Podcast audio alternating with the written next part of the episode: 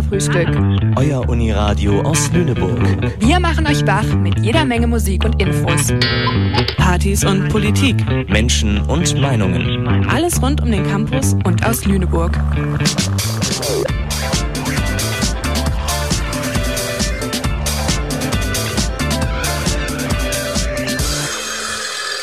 Sendeverantwortlich für diese Bürgerinnenrundfunksendung ist Finn Dresler.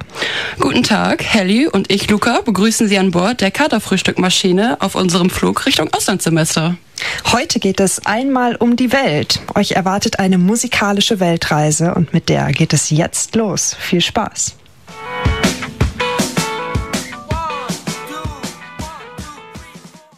Wir haben soeben unsere Reisehöhe erreicht und die Anschnallzeichen wurden soeben ausgeschaltet.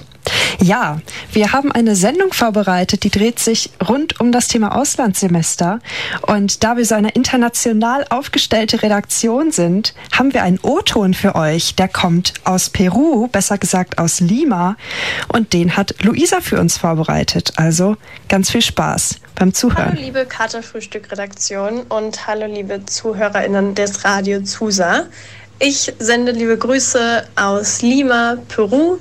Ich bin Luisa und ich bin hier schon ein Jahr lang fast. Ähm, ich habe noch zwei Monate übrig von meinem Auslandsjahr.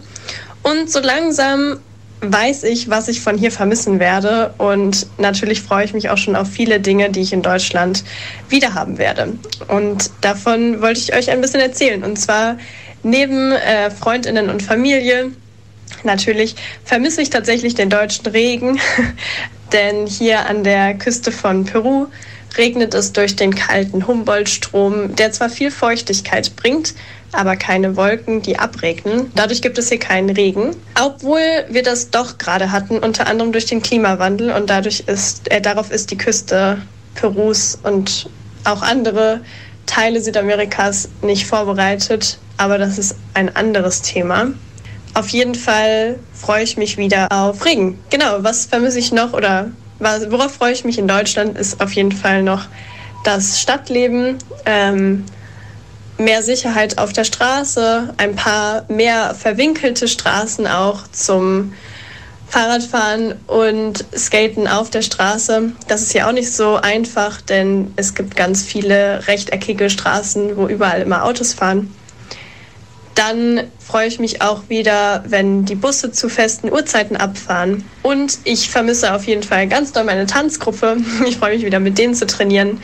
Und was auch nicht fehlen darf, ist das Brot aus deutschen Bäckereien, was es hier teilweise gibt in explizit europäischen Bäckereien, aber nicht so oft und natürlich nicht original oder ganz so, wie ich es dann doch aus der frischen Bäckerei in Lüneburg kenne. Ich werde aber auch ganz viel von hier vermissen und zwar neben Freundinnen, die ich hier gewonnen habe, auch verschiedene Wohlfühlorte und einen sehr kurzen Weg an die Pazifikküste und zum Meer, um Sonnenuntergänge am Meer zu beobachten. Vom Stadtleben äh, werde ich vermissen, dass man aus den Bussen überall aussteigen kann, wo man möchte an jeder Straßenecke ähm, halten die Busse meistens, manchmal auch nicht.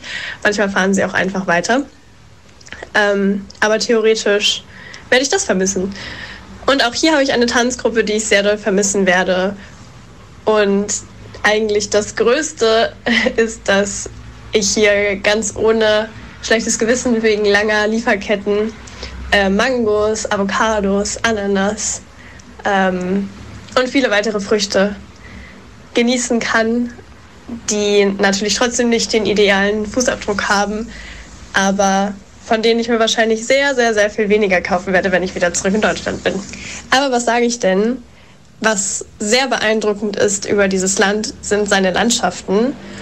Und ich werde es sehr vermissen, nicht in einer, in einer Nachtbusfahrt in den Anden sein zu können oder in zwei Nachtbusfahrten im Amazonasgebiet.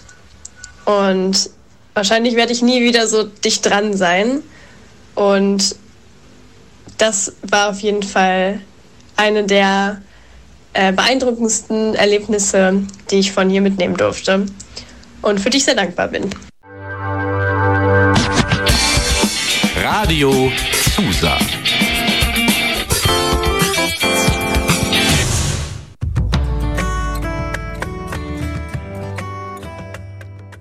Ja, Luisa ist jetzt natürlich noch mittendrin, aber es gibt natürlich auch Leute, die ähm, ihr Abenteuer im Ausland schon bestritten haben und wiedergekommen sind. Und dazu gehört Enno.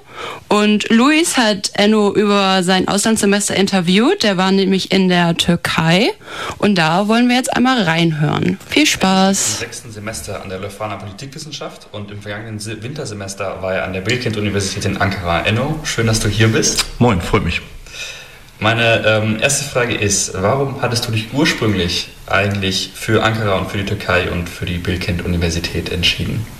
Oh, mir war relativ früh schon dann klar, dass ich Lust auf einen Erasmus habe. Und für mich war das Ziel aber am Anfang noch nicht so ganz klar. Und mir war klar, hey, weit weggehen ist auf jeden Fall, da habe ich auf jeden Fall sehr viel Lust drauf.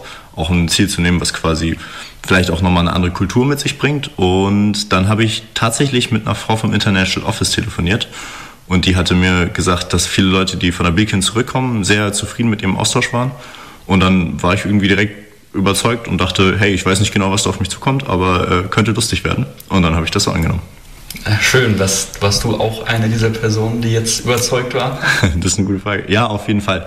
Also die Universität ist sehr anders. Ähm, man muss sagen, so im Vergleich zum Beispiel zu Lüneburg ist es halt ein geschlossener Campus. Viel Leben findet auf der Uni statt. Man kann aber dadurch eben auch super viel lernen. Es werden sehr, sehr viele Ressourcen quasi reingesteckt und äh, es gibt viele verschiedene Seminare. Insofern würde ich sagen, ich bin schon sehr zufrieden. An der einen oder anderen Stelle ist aber ein geschlossener Campus natürlich auch das Problem, dass man nicht zu viel von der türkischen Kultur selber nochmal mitbekommt. Also ein bisschen zwiegespalten, aber insgesamt schon sehr zufrieden, ja. Mhm, okay, interessant äh, mit den Unterschieden zwischen der Leuphana und der, ähm, der Bilkent-Uni. Wie ist es denn mit der Stadt? Äh, was sind denn da die größten Unterschiede jetzt, Lüneburg gegen Ankara? Naja, zum einen natürlich die Größe. Also ich glaube, wir haben in Lüneburg rund 60.000 Menschen, die hier leben. Ankara dürfte so die 6 Millionen hinbekommen, also das Hundertfache, wenn ich es richtig sehe. Ähm, das macht natürlich schon einen großen Unterschied und auch der Vibe an sich ist schon sehr anders. Wenn Lüneburg so ein bisschen Kleinstadt-Idylle hat, ist Ankara natürlich die Hauptstadt. Dementsprechend sind viele Menschen unterwegs äh, im, im Geschäftsbereich oder auch im politischen Bereich, viele DiplomatInnen und das macht natürlich schon auch ein bisschen was mit der Stadt. Insofern würde ich sagen, ist schon ein sehr, sehr großer Unterschied. Mhm. Auch ein großer Unterschied vielleicht, ähm, du sprichst, glaube ich, selbst kein Türkisch. Juck. ähm, daher die Frage, hast du denn eine große Sprachbarriere wahrgenommen? Nee, also tatsächlich dadurch, dass wir eben viel Zeit auch an der Uni und auf dem Campus verbracht haben und der komplett international ist und halt alle auf Englisch studieren, auch die türkischen Studierenden, ähm, gab es da kaum Sprachbarriere. Wenn man dann wirklich unterwegs war und man war auch mal reisen, und das lohnt sich auf jeden Fall, wenn man überlegt, in die Türkei zu gehen, ähm, dann hat man es schon an der einen oder anderen Stelle mal gemerkt, aber es geht auf jeden Fall, man kommt immer gut durch, auch ohne Türkisch. Ja, Dankeschön für die ganzen Insights äh, in deiner Auslandserfahrung. Jetzt eine letzte Frage noch. Äh, angenommen, ich ähm, steige jetzt morgen in die Bahn oder in den Flieger, um zu meinem Auslandssemester, wo auch immer, ähm, hinzureisen. Was wäre denn der eine Tipp, den du mir noch mitgeben würdest? Oh, das ist eine gute Frage. Ich glaube, alles mitnehmen, was man irgendwie so mitnehmen kann. Also jede kleine Reise nochmal mitmachen, jede andere Erfahrung. Vielleicht eben auch mal gerade aus den Unikreisen rauszukommen, gerade wenn es internationale Universitäten sind, sondern mal zu schauen, ob man sich vielleicht irgendwie ein Hobby in der Stadt sucht oder so, wo man halt eben auch nochmal Leute kennenlernt, die vielleicht eben nicht nur an der Uni unterwegs sind, sondern vielleicht ein bisschen Locals sind oder ähnliches ähm, und da halt nochmal so ein bisschen anders in die Kultur auch einen Einblick bekommen. Ja, das ist richtig interessant, weil auch als wir eben vorbereitet haben, ist mir erstmal aufgefallen, an welchen unterschiedlichen Orten die Menschen einfach unterwegs sind. Also wir hatten gerade die Türkei. So, dann hatten wir Lima und Peru. Mhm.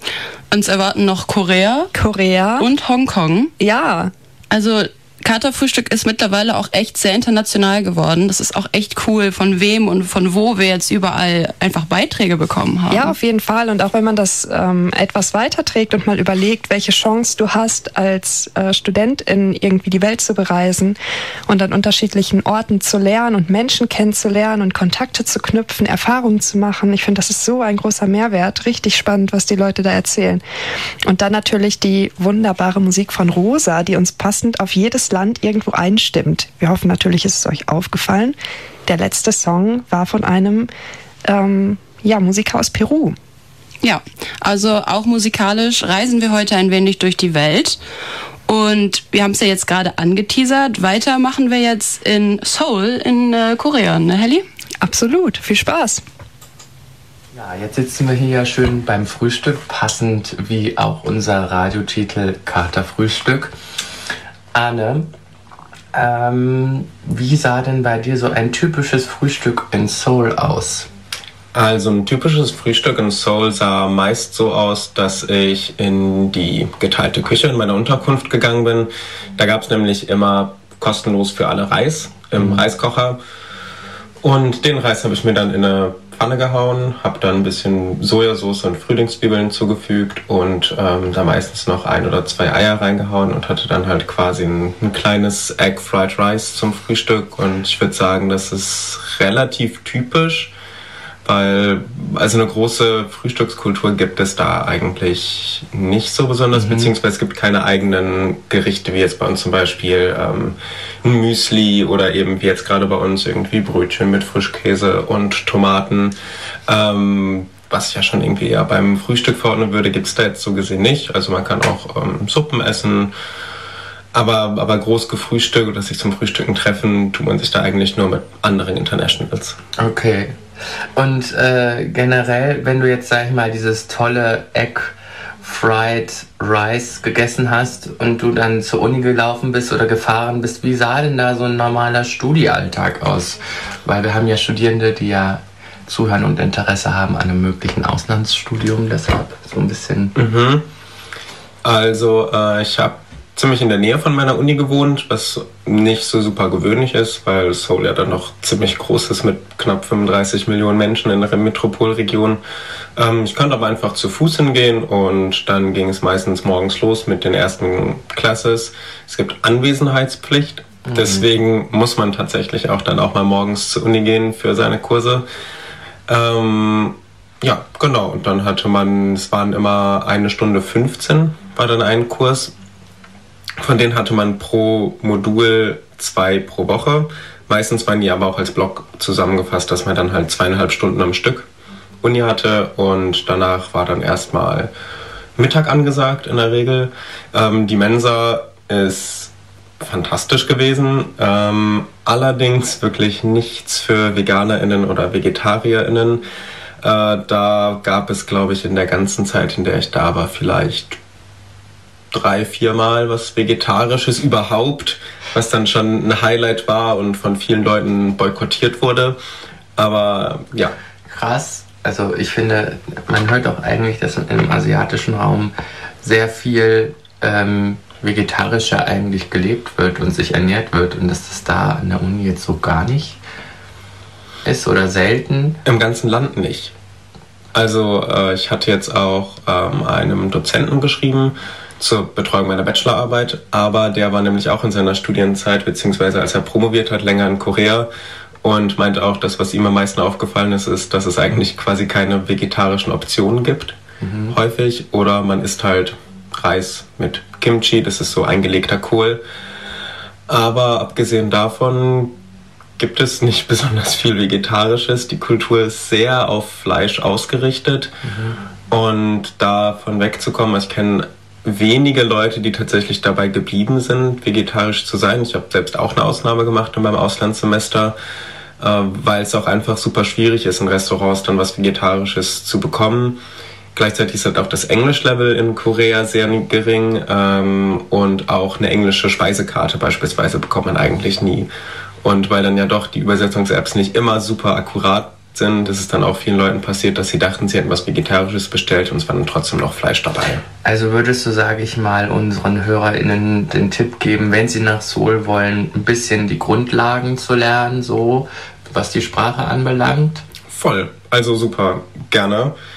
Äh, ich habe das selbst leider nicht gemacht. Ich konnte Kaffee bestellen und essen.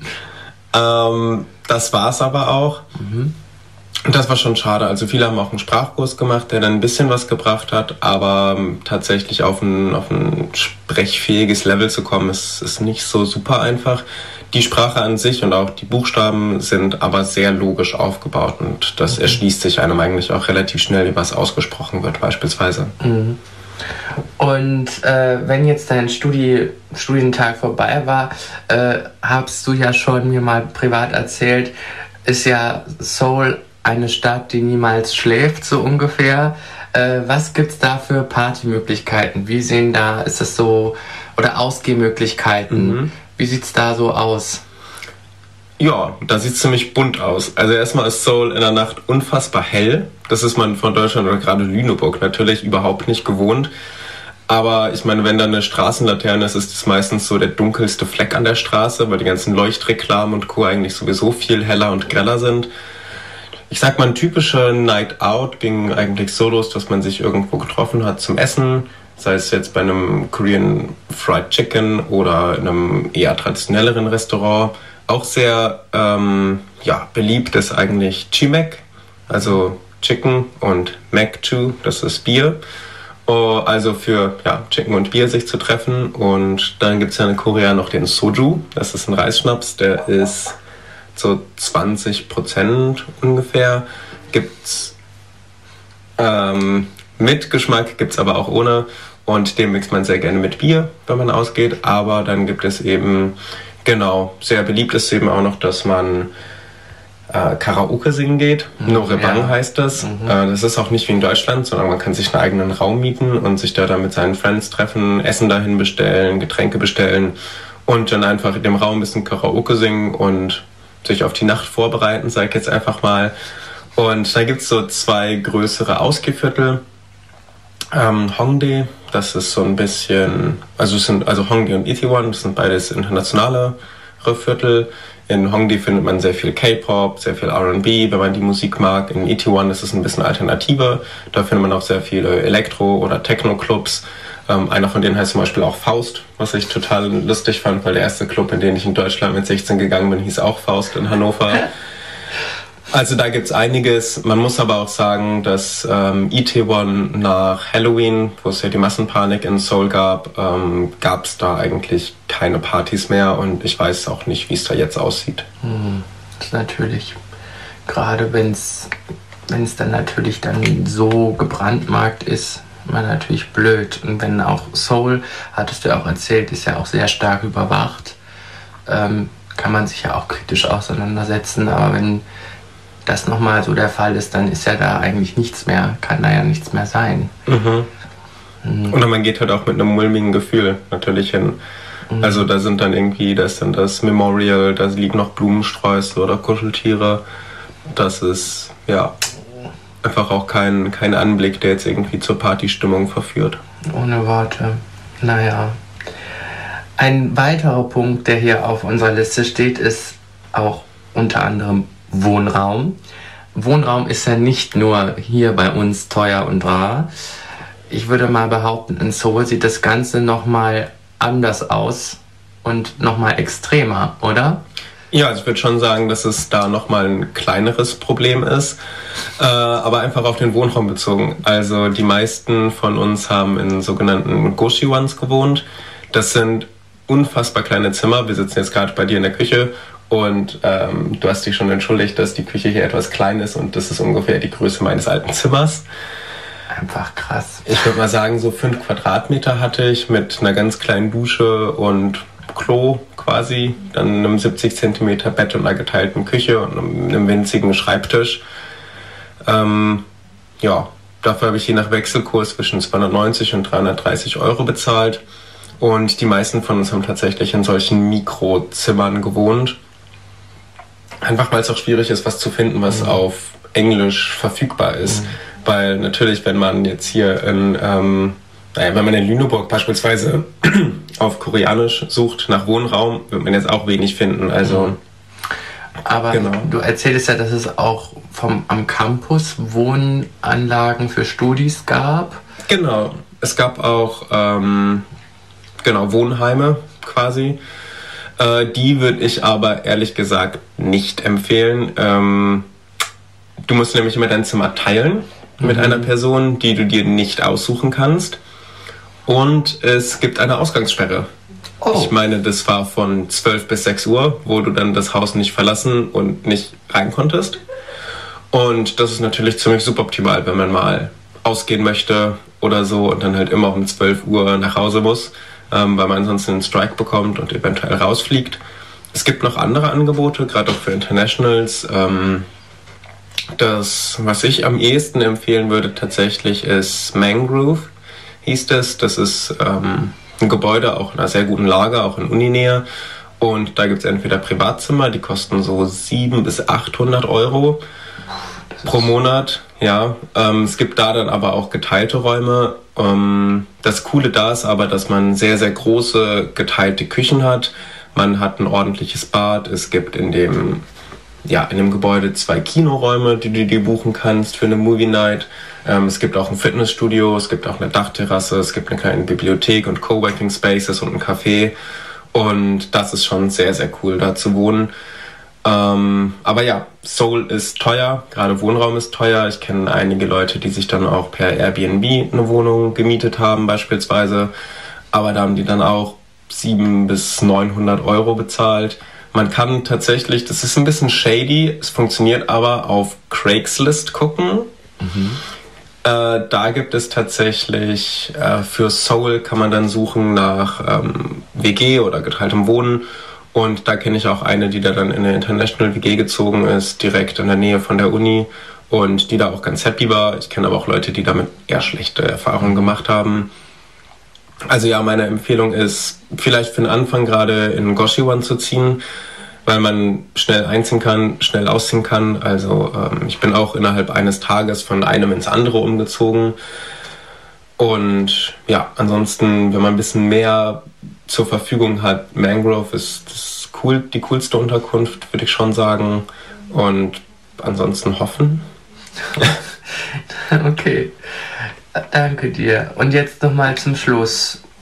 Lüneburg versus Seoul drei, jeweils drei Pros und Cons. Mm.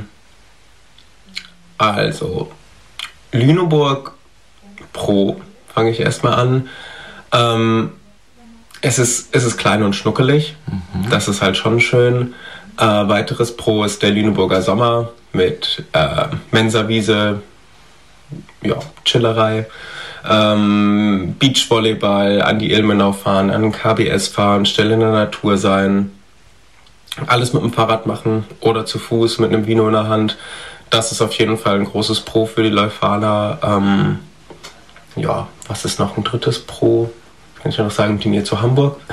Hust, hust.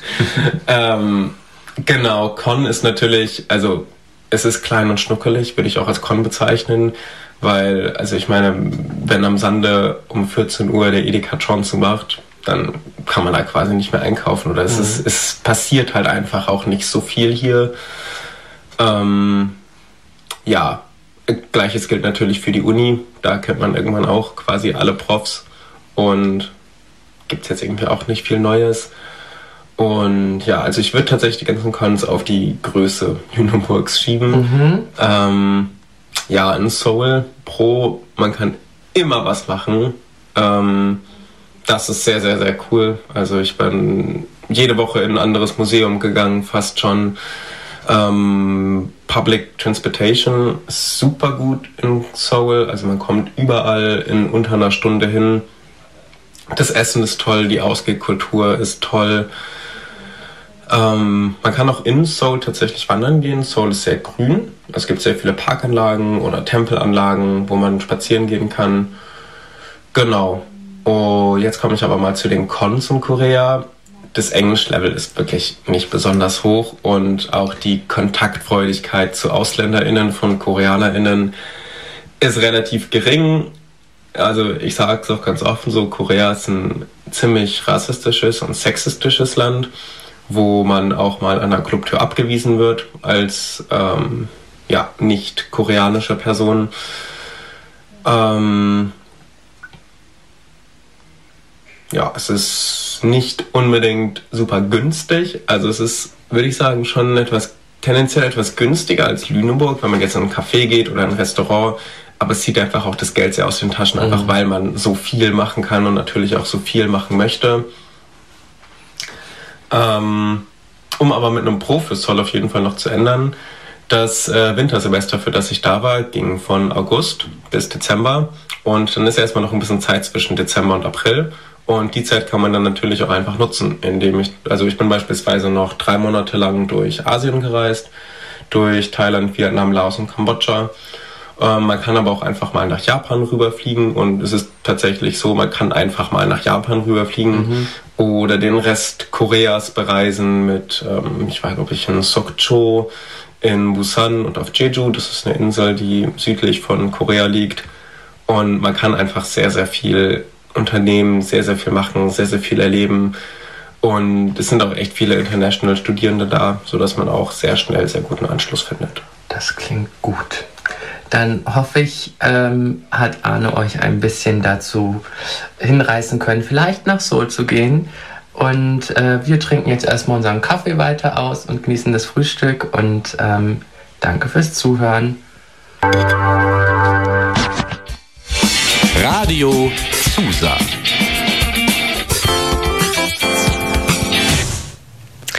Ja, die beiden saßen heute Morgen am Frühstückstisch. Ihr habt es gehört. Auch so kann man ein schönes Interview führen. Wir haben hier gerade im Studio gesessen und immer wieder uns ausgetauscht und gedacht, wie interessant es gerade war, so viele Einblicke zu haben, so eine schöne Atmosphäre. Also Luca, die ja sehr angefixt ist von Soul, die ähm, hat das Interview sehr angetan. Ja, ich habe es auf jeden Fall sehr genossen und auch nochmal eine Menge mitgenommen und gelernt. Äh, da auf jeden Fall nochmal ein dickes Dankeschön an Tim und Arne. Und auch unsere musikalische Weltreise geht jetzt weiter. Oh, und zwar ja. spielen wir jetzt, wie versprochen, einen koreanischen Song, der auch vom Inhalt einfach super zu unserer Show passt. Und zwar geht es darum, dass man auch über Sprachbarrieren hinweg Liebe und Freundschaft genauso gut spüren und verstehen kann. Deswegen jetzt viel Spaß mit I Don't Understand But I Love You von Seventeen.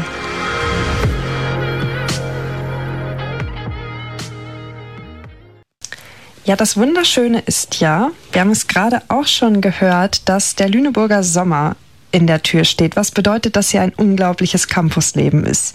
Man kann draußen sein, picknicken, Volleyball spielen, was auch immer. Und das Tolle ist natürlich hier, dass man dann auch mit ganz vielen Menschen in Kontakt kommt. Und wir haben natürlich auch gerade sehr viel von Menschen gehört, die aus Deutschland in ein anderes Land gegangen sind. Aber viel interessanter wäre es ja, vielleicht mal die ganze Situation umzudrehen und jemanden zu fragen, der aus einem anderen Land kommt und jetzt bei uns in Lüneburg studiert. Und das haben haben Toni und Lilly gemacht. Die haben nämlich auf dem Campus Hannah getroffen aus Frankreich und sie mal ein wenig gefragt, wie sie das Leben hier empfindet. Das ganze Interview ist auf Englisch, also spitzt die Ohren und wir wünschen euch ganz viel Spaß beim Zuhören. Okay, so what's your name? Uh, Hannah. And where are you from and for how long have you been here at Leuphana? Uh, I'm from France. I arrived in September this year, and I'm here until uh, the end of the year, so basically in July, to finish my bachelor in Germany. And in which degree or what bachelor do you do? Uh, I study political sciences here, uh, so I'm in a double bachelor thing between Fran France and Germany really cool. And what did you do when you arrived, or how did you prepare for coming here? And what did the uni do to feel you more welcome? Um, so I had planned to work a lot on my German and everything to be able to integrate more. Well, obviously during the holidays I didn't do much of that. But uh, the university organized a whole like integration month with every international students. So that was pretty cool. It allowed us to meet people before we even started the year. The only downside, I guess, is that it's only between international people, and there were no Germans, and Germans weren't in town yet because uni started in October, so it was kind of hard to actually meet German people. But yeah, at least we like we made friends easily and everything. But did you meet more German people by now, or would you say that you really integrated into the German, yeah, or with the German students? Um, I did not mean, meet as many German people as I expected or wanted at first, because. Uh, in like there were different people in every single one of my classes so it's hard to actually connect and recognize one another first of all um, so yeah, we we decided with other friends to go like to follow the like political sciences events and try to go there. But honestly, it has been kind of a struggle to actually meet German people because everyone already has their friends and their own experience at uni. Particularly when you arrive the last year, uh, the groups are already formed, so it's kind of harder. But I guess by the second semester, it gets kind of easier. Uh, yeah. Yeah, but overall, are you happy that you came here? Yeah, sure. Like I, am very happy, and that's that's a great experience. Um, even though I don't speak as much German as I intended to, it's still yeah a great experience, and I met so many new people and a new way of teaching. So that's great. Sounds great. And last question: Is there anything you want to recommend or tell other people that are thinking about going abroad? Um, I guess I would recommend to actually work the language before, not like I did, because that will make integration easier. um, yeah, and apart from that, like try to look for the events and follow the important accounts and like social media and everything, because that's a pretty easy way to integrate yourself more like faster. And yeah. Thank yeah. you so much. Thank you so much. No problem. Radio Susa.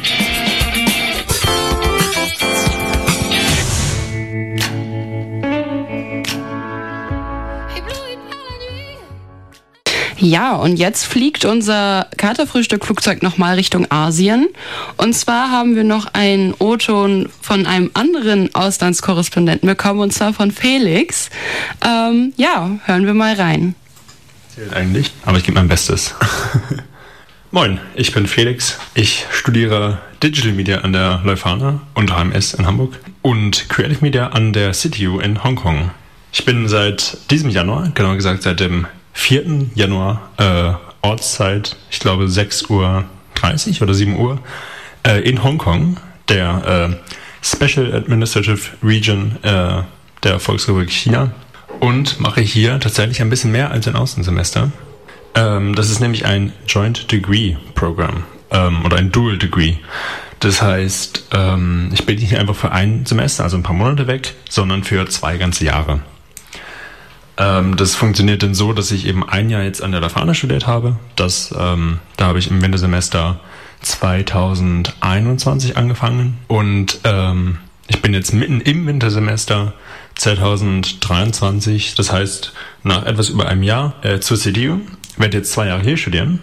Dann komme ich zurück, mache mein, meine Bachelorarbeit an der Lafana und ähm, werde dann eben mit zwei Bachelorn, also äh, genau, das Studium wieder abschließen. Ähm, als ich angekommen bin, gab es schon, wie erwartet auch, so einen kleinen Kulturschock. Ich war vorher noch nie in Asien gewesen. Es war eine ganz fremde Welt.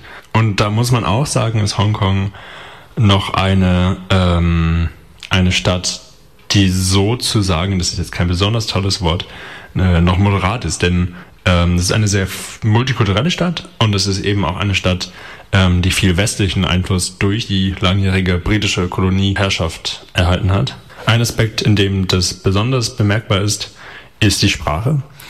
Ähm, neben Kantonesisch, was man nämlich hier traditionellerweise spricht, ähm, und einige Leute, die auch Mandarin sprechen, gibt es ja auch ganz viel Englisch. Also die meisten Leute und gerade die jungen Leute sprechen Englisch. Ähm, viele Schilder sind übersetzt, viele Speisekarten in Restaurants sind übersetzt, äh, viele Ansagen ähm, in der U-Bahn zum Beispiel, in, äh, am Flughafen ja sowieso, aber auch eben äh, in, den, in den öffentlichen Verkehrsmitteln sind auch übersetzt. Das heißt, ähm, man kommt mit Englisch hier sehr, sehr weit. Was für mich ein großer Vorteil war, weil ich äh, nicht vorher Mandarin, geschweige denn Kantonesisch gelernt hatte. Ich habe jetzt hier im Sommer endlich die Möglichkeit, einen Sprachkurs zu machen. Ich freue mich sehr darauf. Kantonesisch ist für mich eine sehr spannende Sprache und ich ähm, ja, freue mich darauf, da ein bisschen mehr mal zu lernen. Abgesehen von 1 bis 10, das kann ich inzwischen schon. Ähm, natürlich gibt es trotzdem noch eine gewisse Sprachbarriere, gerade eben, wenn man mit älteren Leuten spricht. Ähm, aber es, man kann sich auf jeden Fall irgendwie verständigen und selbst wenn es äh, letztendlich äh, durch, äh, durch Übersetzungs-Apps oder so gestützt ist oder eben durch ähm, Freunde, die dann Kantonesisch sprechen. Ähm, für mich hat es sich erstmal angefühlt, als würde ich in die große Stadt ziehen. Ich habe dann nachher gelernt, ähm, dass mir auch ganz viele Leute gesagt haben, was mich erst total verwundert hat, dass Hongkong ja eigentlich gar nicht so groß ist, wenn man sich eben vergleichbare chinesische Städte anschaut, ähm, die wirklich nochmal ein Vielfaches dieser äh, Millionenstadt darstellen. Und es ist auch flächentechnisch tatsächlich keine riesige Stadt. Also alles ist relativ nah beisammen. Die meisten Sachen sind auch gut zu erreichen. Es gibt zum Glück einen sehr guten ÖPNV. Äh, trotzdem war ich ja vorher ein Jahr in Lüneburg gewesen, was sehr viel kleiner ist. Und auch wenn ich äh, majorbedingt ganz viel nach Hamburg fahren musste, ist die Dimension schon noch eine andere. Und es ist auch noch eine andere Internationalität, die hier herrscht. Ich würde aber behaupten, dass ich zwischen diesen sozusagen Kulturschock oder vielleicht einfach auch den Schock eines neuen Ortes ähm, ganz gut überwunden habe. So langsam äh, habe ich mich quasi daran gewöhnt, hier zu leben, was den Zeitpunkt meines Aufenthaltes in Hongkong angeht sieht es so aus, als hätte ich wirklich sehr viel Glück gehabt. Denn ich bin ja nach den Protesten von 2018, 19, ähm, 2020 reingekommen, nach Corona. Das heißt, ähm, als ich hier hinkam, herrschte noch gerade die Maskenpflicht, die aber dann ziemlich schnell, ich glaube im März war das, gekippt wurde. Und deswegen muss ich sagen, das klingt immer so ein bisschen cheesy oder kann ein bisschen platt klingen, wenn man das so hört. Aber es ist wirklich wahr. Also es lohnt sich, ins Ausland zu gehen. Wenn ihr die Chance habt, kann ich das wirklich nur jedem Menschen empfehlen, ähm, dem sich das irgendwie anbietet, geht ins Ausland. Ähm, ob das ein Auslandssemester ist, ob das ein Jahr ist oder ob das wirklich sogar so ein Programm ist wie ich jetzt, dass ihr halt echt dann zwei Jahre weg seid. Ne? Ist schon, schon auch ein Schritt, den man auch wagen muss. Ähm, ich bereue überhaupt nicht hier hingekommen zu sein. Im Gegenteil, ich bin sehr, sehr froh. Ich glaube, es ist keine Erfahrung, auf die ich verzichten wollen würde. Mit diesen hoffentlich nicht zu kitschigen Schlussworten ähm, würde ich noch einmal ganz liebe Grüße nach Lüneburg ausrichten. Äh, vor allem natürlich auch an die Radioredaktion, an das Team vom Uniradio Katerfrühstück. Ähm, ja, und ich hoffe, ich konnte euch ein paar interessante Sachen erzählen.